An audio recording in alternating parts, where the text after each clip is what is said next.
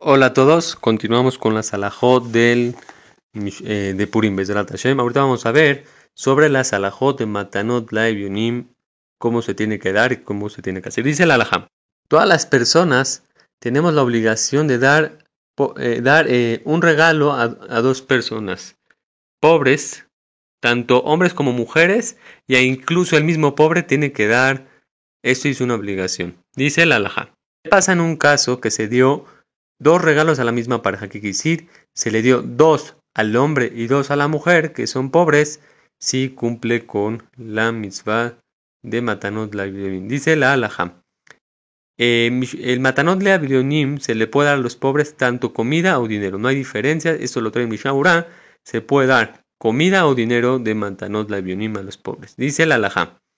Es mejor aumentar en Matanot Leavionim que da el Mishloach. Muchas veces las personas gastan, no sé, 10 mil, 15 mil pesos y miles de mucho dinero y ya dan 40, 100 Mishloach Manot a todos sus amigos. Matanot Laibionim dan cualquier cosa, dice la Laja. El Mishnah es mejor dar Matanot Laibionim que aumentar el Mishloach Manot. Dice la Laja. La mitzvah de dar eh, Matanot Laibionim a los pobres es el de día y no de noche y después de la lectura de la Miguel. ¿Qué quiere decir? La mitzvah de Matanot Levionim tiene que hacerse después que la persona la, ya leyó la Migilá del día de Purim, más no la, la noche, y de noche no se cumple con la mitzvah de Matanot Levionim en Purim. Dice la Laja. La mitzvah de Matanot Levionim no se puede dar de maser, sino solamente en un caso que la persona está en un aprieto más fuerte o que normalmente si la persona en el momento que saca su maser dice Belín Eder, o que ya cumplió con lo mínimo de dar Matanot Laivionim, dando a dos pobres dos regalos, ahí ya lo puede dar de Maser o y no de. ¿Qué quiere decir? En resumen, no se puede dar de Maser, sino solamente en momento de aprieto. Y esto es que lo que no se puede dar de Maser es después de que ya le dio, perdón, cuando ya le dio a dos pobres dos regalos, de ahí en adelante ya puedo darlo de más. Es decir, a los dos primeros pobres, dos, dos matanos lavionim se tiene que dar de dinero que no sea de maser.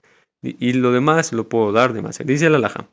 Sobre el caso de Mahatzita Shekel, ¿cuándo se tiene que dar el Mahatzita Shekel? Hay jajamim que dicen que debe darse antes de Purit Mahatzita Shekel. En cambio, hay quien dice que también después. Pero hay que saber que la, la persona o sea, la mitzvah de Mahatzita Shekel en sí no es una obligación, sino que es una costumbre y una buena costumbre. Por eso, la persona que normalmente acostumbra a dar todos los años eh, Mahatzita Shekel es, perdón, la, persona que nunca acostumbró a dar Mahatzita Shekel no es necesario que hacerlo. Pero, pues como sabemos todos, es una costumbre de Am Israel dar Mahatzita Shekel. Dice la Laja. La persona en Purim no debe ser muy, vamos a llamarle avaro, muy codo con su dinero, sino hay que dar a todo el que se le presente dar algo dinero y aun que es un no judío, un gentil también se le debe tratar de dar. Besrat Hashem hasta aquí la salahot de Matanot Levionim y de Mahatzita Shekel. Vamos a continuar Besrat Hashem con la salahot de la Megillah que nos saltamos, Besrat Hashem para completar y Besrat Hashem acabar la salahot. Dice la alaja.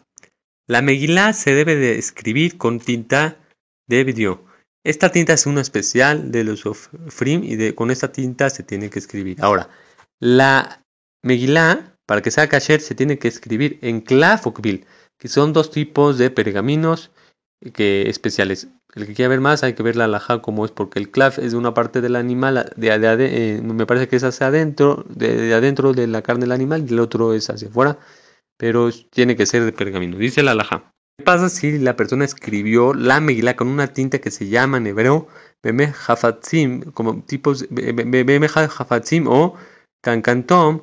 Aún así que aún así esta Megillah es kasher, pero según el Shulchan Aruch si la escribió con otro tipo de tinta no es kasher. Dice la Alaha.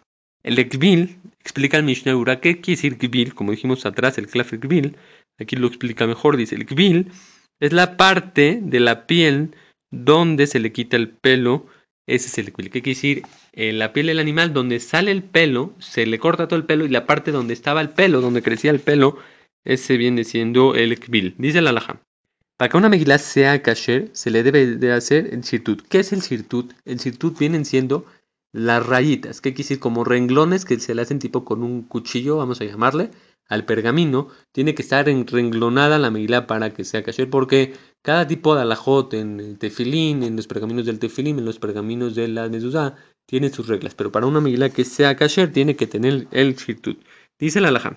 ¿Qué es el clav? Dijimos, ya explicamos qué es el kvil. Ahorita el, eh, la alajá nos va a explicar qué es el clav. El clav es, voy a tratar de explicar lo mejor posible. El, como dijimos atrás, el clav, el kvil, es, vamos a explicar, a ver si es que se entienda.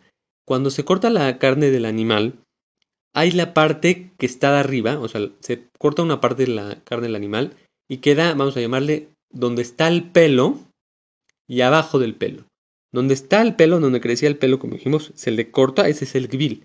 Abajo de esa parte donde se corta el pelo, ese viendo siendo el clav. Ahora, hay otra parte de abajo que queda cuando se corta la piel del animal que se hace el pergamino, ese se le llama eh, perdón, Así es la manera de escribir. Entonces se, se debe escribir en el kvil o clav y la otra parte es el duj, perdón, y este, aparece el y no se permite escribir. Hay quien ver, eh, si quieren ver más, tenerlo más claro, pregúntale al software para que les explique este, este cómo funcionan las pieles del animal. Dice la alhaja. ¿Qué pasa si la Megilá la escribió una picorosa o un gentil? No se cumple con la mitzvah de la Megilá y de esa Megilá no es kasher. Dice la alhaja. ¿Qué pasa? Dice el Shulchan Aruch, si se escribió la Megilá en un papel o en una piel que no está procesada, no es kasher esta Megilá. Dice la alhaja. La Megilá tiene que ser continua y no tiene que tener espacios de separación entre los renglones de la Megilá. Dice la Alagabha, hay quienes hacen tagim a las letras de la Megilá y hay otros jajamim que dicen que no es necesario hacerla. ¿Qué son los tagim? Son como coronitas que se les hacen a un cierto tipo de letras. Pues no sé cómo explicarles así por audio, pero son como, si vemos en el Sefer Torah hay letras que tienen como un tipo de coronitas. Estas son las, este, estas son los tagim un tipo de coronitas, el que a ver eh, que veo un Sefer hay cierto tipo de letras que tienen eh, estas coronitas. Hay quien dice que sí se necesita y hay quien dice que no se necesita. Dice la alhaja. Cuando se escriben en la Megilá los nombres de los hijos de Amán, se deben de escribir en dos columnas, que decir, unos de un lado y otros del otro lado. Dice la alhaja. La bab del nombre del hijo de Amán, Baizata, se tiene que hacer más grande esta letra en la Megilá.